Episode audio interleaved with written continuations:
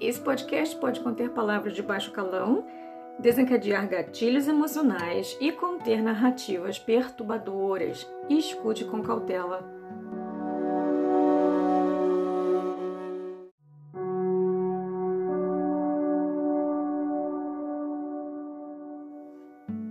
Esse podcast tem por objetivo informar, educar e expandir a conscientização a respeito das dinâmicas narcisistas do transtorno de personalidade narcisista em especial, das comorbidades que ocorrem nesses tipos de indivíduo. Se você sente que você precisa de terapia, por favor, procure por um profissional qualificado na sua área. As visões aqui representadas são minhas e não necessariamente são termos oficiais usados pelos conselhos de psicologia.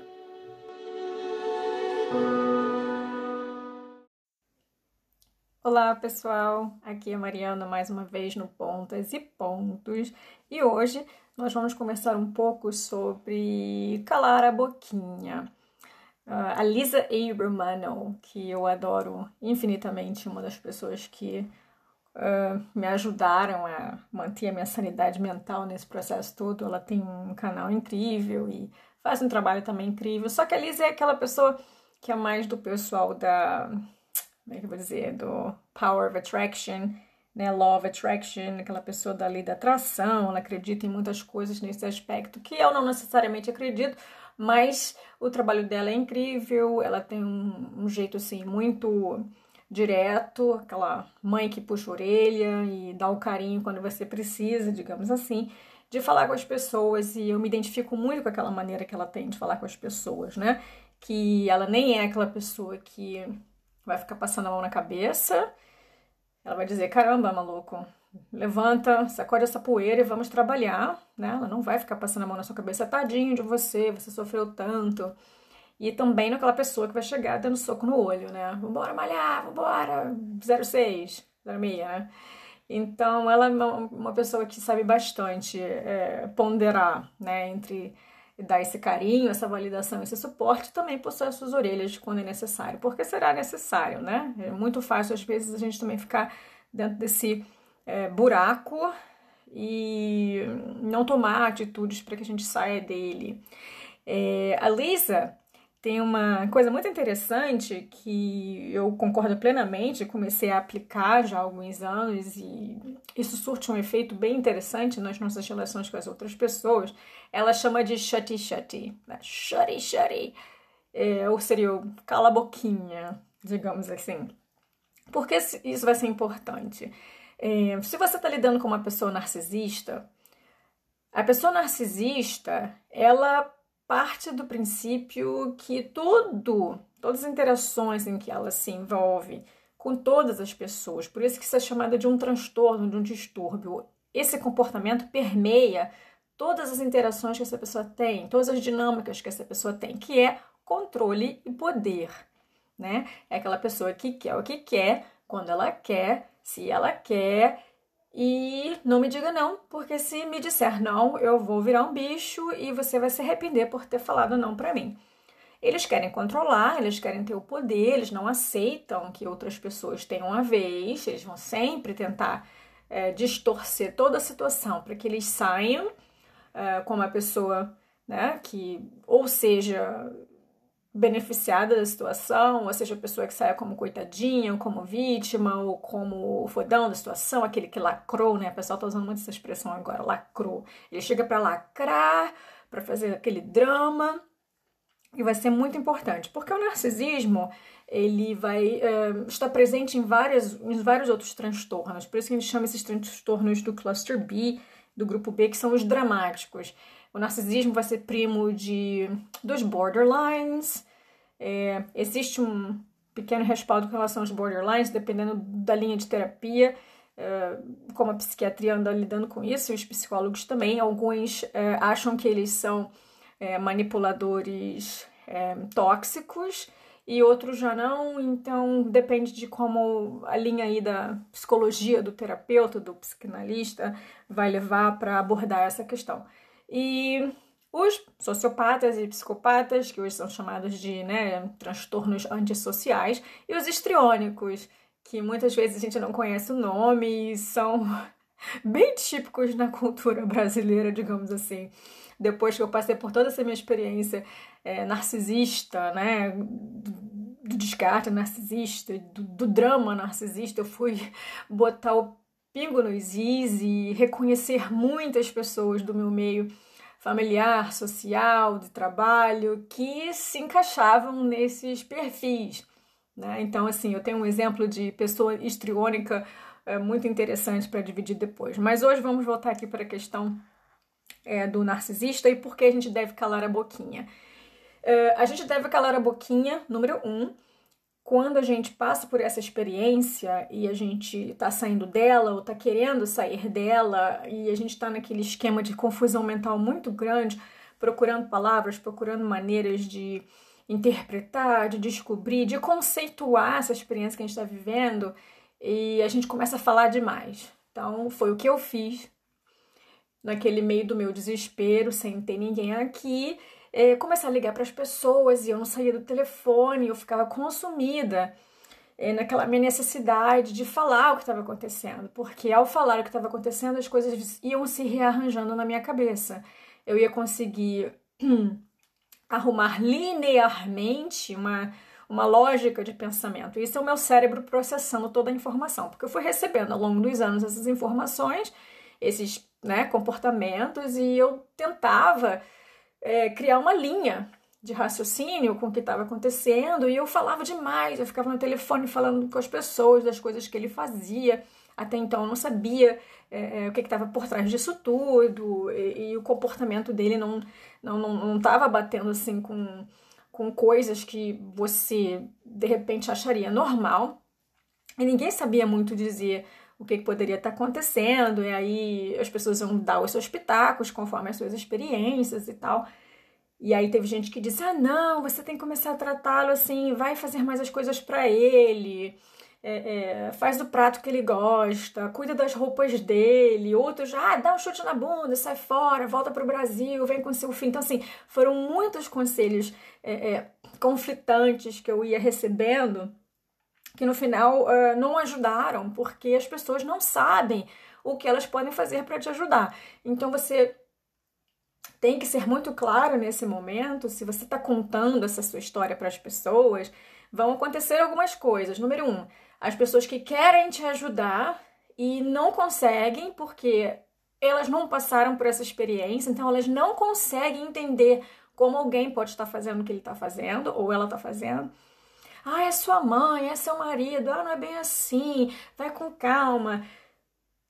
Isso você vai escutar bastante e isso acaba te deixando com mais raiva, mais aflito, porque você tá querendo fazer com que a pessoa entenda tudo que você está passando e a pessoa não consegue ver, ela não consegue ver porque ela nunca passou por aquela experiência, então ela não tem o mínimo de, de, de experiência para poder comparar com o que você está passando.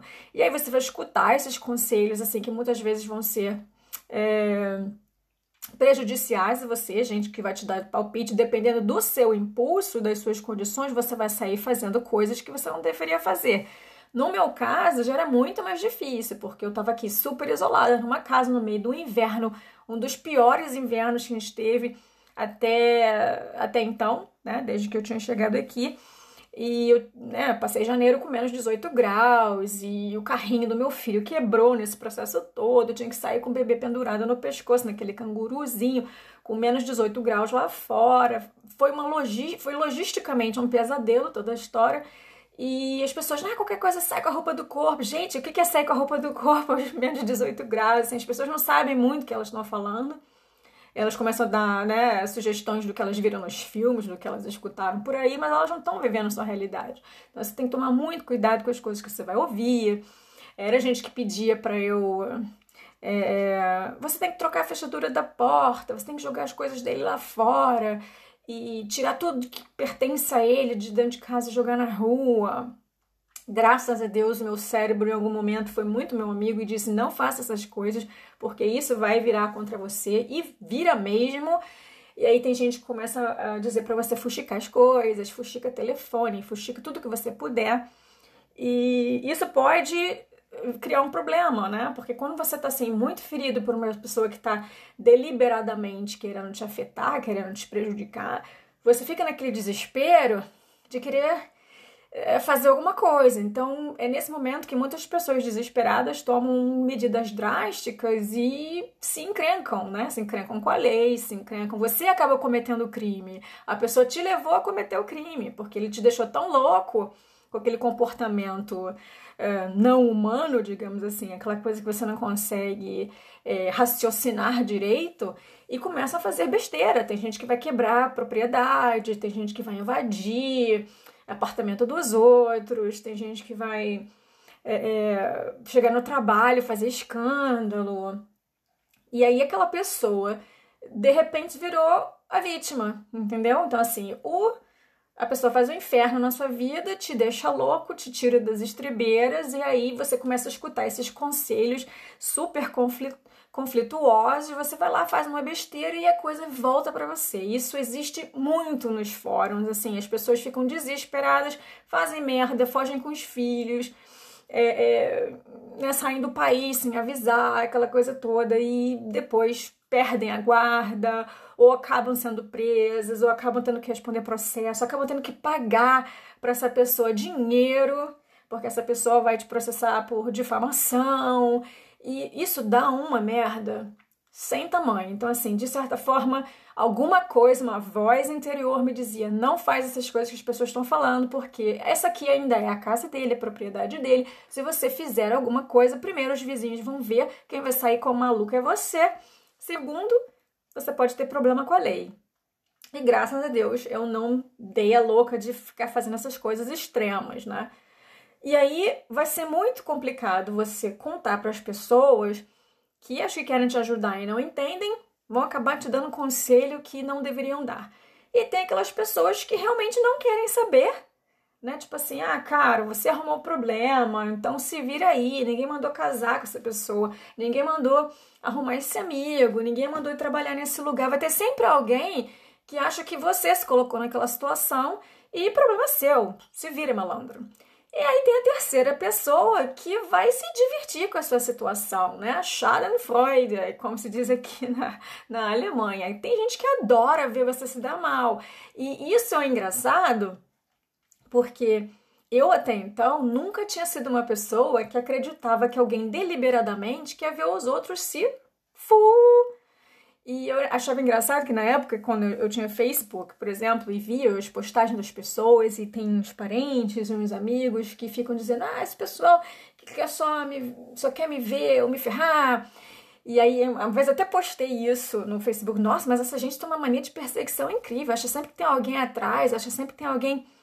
É, perseguindo, querendo fazer alguma coisa má para você, coisa e tal. E depois eu descobri que existem essas pessoas. Assim, eu não sei em que mundo eu vivia até então, por mais que eu já tinha passado por várias situações assim é, ruins, é, que eu não enxergava que tinha gente que estava ali de propósito, querendo ver você se dar mal. Assim, o prazer dele é ver o outro não conseguir.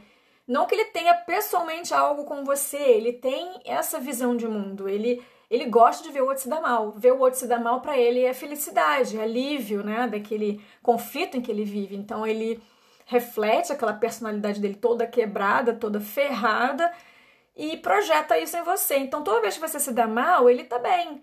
Então, se teu casamento tá uma merda, porra, ele vai ficar feliz. Se você arrumou um amigo que te roubou, que tá fazendo da sua vida aí ficar uma complicação, que te ocupa com seus dramas, ele tá feliz. Então, assim, qualquer situação, você perdeu o emprego, você se acidentou, tem essas pessoas, né, que vão ficar muito felizes de ver você se dá mal. Então, isso já é um ponto que a gente já deve prestar atenção para quem a gente anda abrindo essa história. A vulnerabilidade é uma é parte né, da, da nossa é, saúde emocional, ela vai ser necessária para você criar laços mais íntimos, né, com os seus parceiros românticos e das suas amizades, no seu seio familiar. Vai ser muito importante você ter um nível de vulnerabilidade. Se você não abaixa a sua guarda e ninguém nunca entra, você não consegue formar uma relação com ninguém, né? Você vai ser aquela pessoa que fica ali naquele small talk, conversando coisinha bobinha, e você nunca vai saber intimamente nada sobre essa pessoa. Eu tenho amigos que eu gosto muito, assim, são pessoas que né? Quando acontece alguma coisa, você pode contar com eles, mas se eu parar para pensar, eu não sei nada do íntimo dessas pessoas, eu não sei verdade nenhuma sobre eles, né? Se bem que todo mundo tem o seu direito e realmente faz, você nunca vai conhecer alguém 100%, né? E aí, quando você passa por essa situação, as pessoas vão mostrar esses três tipos de cara: aquela que quer ajudar e não sabe, vai falar bobagem, aquela pessoa que não tá nem aí. E a pessoa que tá mais querendo ver você se fu mesmo. E outra coisa muito importante no que diz respeito a calar a boquinha é quando você descobre que uh, aquela pessoa, o narcisista da sua vida, realmente tem um problema de né, nesse de estar tá muito do lado extremo do espectro, aquela pessoa que está ali bem sociopaticamente, bem psicopaticamente querendo te destruir, você não deve confrontar essa pessoa por muitos motivos. Quando ele descobre que você já sabe o que ele é e o plano dele com a história toda, ele vai ficar agressivo, ele vai ficar violento. Então, toda vez que você chega confrontando essa pessoa, você pode estar se colocando numa situação de perigo muito ruim. Então, não está na hora de chegar, eu vi o que você fez no verão passado, eu sei que você mentiu, tá aqui a prova no telefone. E sei lá, você é um narcisista. E começar a usar esses nomes. Você é um psicopata, você é um sociopata. Não adianta em nada. Primeiro, que às vezes ele nem sabe que é. Muitas vezes eles não sabem que nem existe um termo para isso. Não adianta nada ficar chamando ele de narcisista. Ele não vai captar aquilo na cabeça dele. Segundo, que ele acha que ele não é o errado da história, é você. Que na narrativa dele, ele sempre tem razão. E é muito difícil você passar sua vida toda, toda vez que você entra numa interação com essa pessoa, você desperdiçar toda a energia que tem convencendo essa pessoa que seu ponto de vista é o correto. Ele tá errado, você tá certo. Isso não vai levar você a lugar nenhum. Por quê? Porque pessoas racionais, né, digamos entre aspas, normais, racionais, as pessoas que pensam, ela sabe a hora de se colocar, ela sabe a hora de escutar o outro, ela sabe a, a, hora que ela tem que parar, que ela tem que ouvir, que ela tem que falar. Então, essas pessoas racionais, elas vão partir do princípio que todo mundo é igual a elas, só que as pessoas não são, tá? As pessoas têm essas pessoas que não querem saber, ele não quer te ouvir, ele não te vê. E aí você fica falando o tempo todo, não, mas você fez e você viu e você fez isso, você falou, você quer ter razão e você quer sentir o alívio de provar essa, para essa pessoa que você tem razão de estar tá certo, que, que você sabe o que você está falando e ele que não sabe. Não vai adiantar nada, essa pessoa não está te escutando. Lembra daquela propaganda do blá blá blá whiskas sachê? A conversa com o narcisista é justamente isso. Ele vai ouvir blá blá blá blá blá blá whiskas sachê.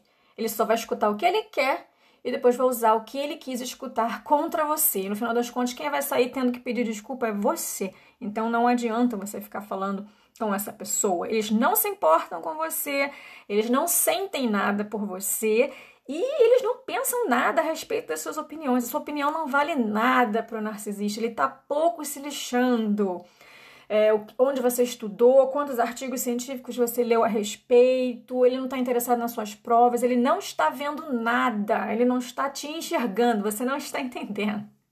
Você é invisível. Você só existe para o narcisista enquanto reflexo do espelho dele, enquanto você cumprir aquele papel de refletir o que ele vê.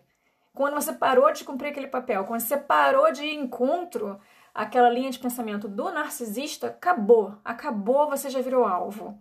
Né? Quando ele não precisar mais de você, aí vem o descarte. Ele vai te jogar fora, vai te trocar por outras pessoas, vai te dar aquele famoso pé na bunda. A missão deles é a adulação, quanto mais adulação, melhor. Se ele não conseguir positivamente através da admiração, ele vai conseguir a adulação negativamente, te infernizando para você ou ficar com pena, ou mandar ele se fuder, essas coisas. Então, assim, o prazer dele é tirar uma reação das pessoas. Então, o narcisista é esse buraco negro, certo? Ele não tem.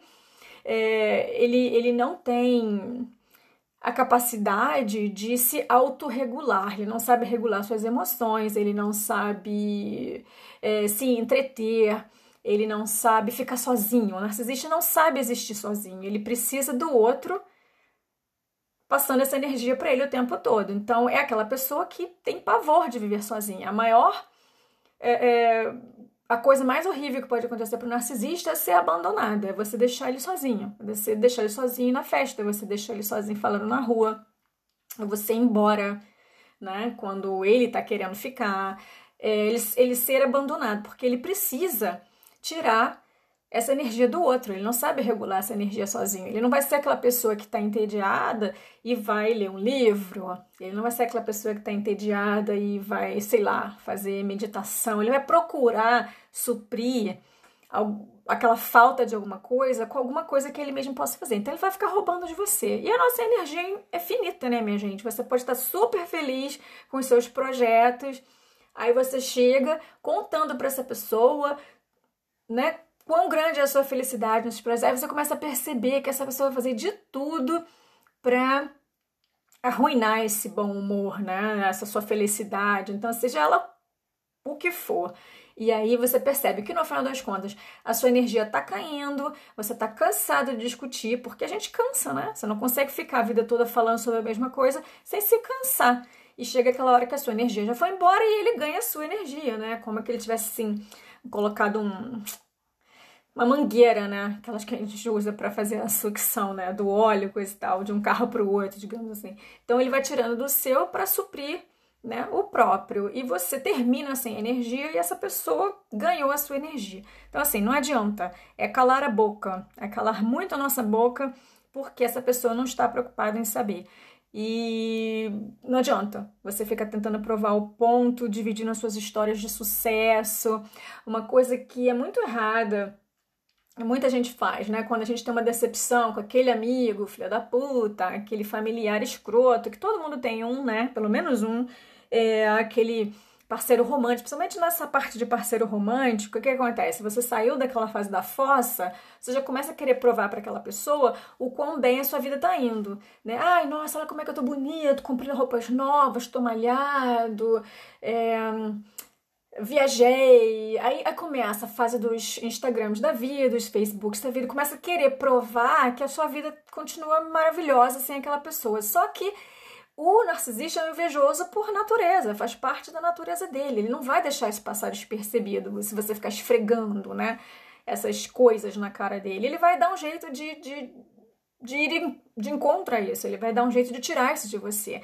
Então ele vai começar a fazer campanha de difamação, ele vai começar a é, é, quebrar coisas, ele vai começar a destruir alguma coisa, sumir com coisas, vai sumir com trabalho acadêmico, vai destruir arquivo, vai é, é, arrumar situações em que vai te colocar é, em disposição com outras pessoas, ele vai aparecer no trabalho e fazer inferno. Tem até o caso da de uma, de uma família aí, que a mãe é o, é o demônio da família, digamos assim, ela tá fazendo a filha perder um casamento e o filho, que é da, das Forças Armadas, perder a farda. A missão dela na vida é destruir a vida da filha, o casamento da filha é destruir a vida do filho.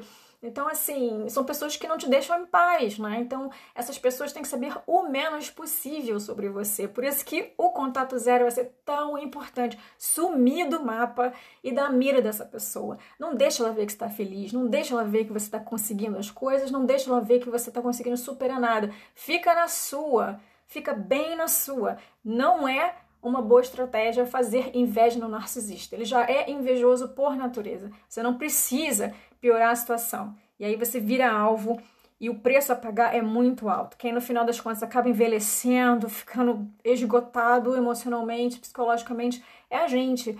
Uma coisa assim muito interessante que eu lembro quando o meu narcisista, ele queria alguma coisa, ele ia passar vários dias e várias noites na frente de um computador até ele achar a resposta que ele precisava.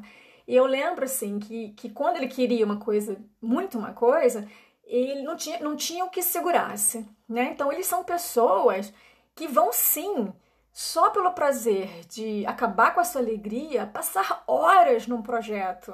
Eles vão passar horas na frente do computador procurando informação. Eles vão, dependendo do dinheiro, pagar detetive para te perseguir eles vão, eles têm essa energia investida em destruir o outro. E a gente se cansa fácil. Então, por mais que você esteja com muita raiva, muito desgosto, é, muito machucado, você já tá acabado, você já tá sem energia, você já tá cansado. Essa pessoa vai se alimentando dessa situação e ela vai arrumando mais energia para fazer mais coisa contra você. Cada um sabe do narcisista que tem na sua vida, então tem que tomar cuidado. Se ele é do tipo que fica violento, se ele é do tipo que vai dar tudo de si, toda vez que você dá um desafio, ele vai lá, faz pior, você vai, bota um não, ele vai lá, faz pior. Então a gente tem que tomar muito cuidado com as coisas que a gente é, divide com eles também.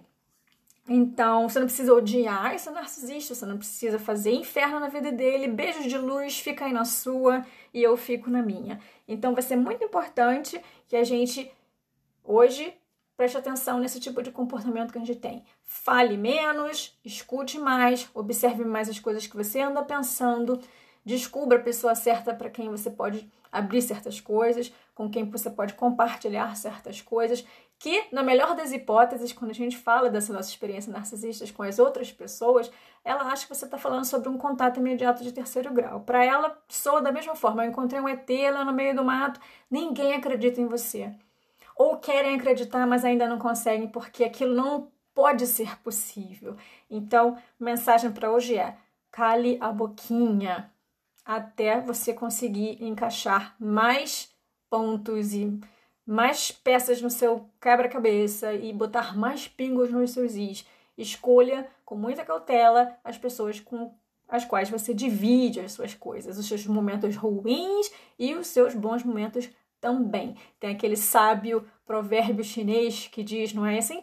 É, de ouvir vem a sabedoria, de falar vem o arrependimento.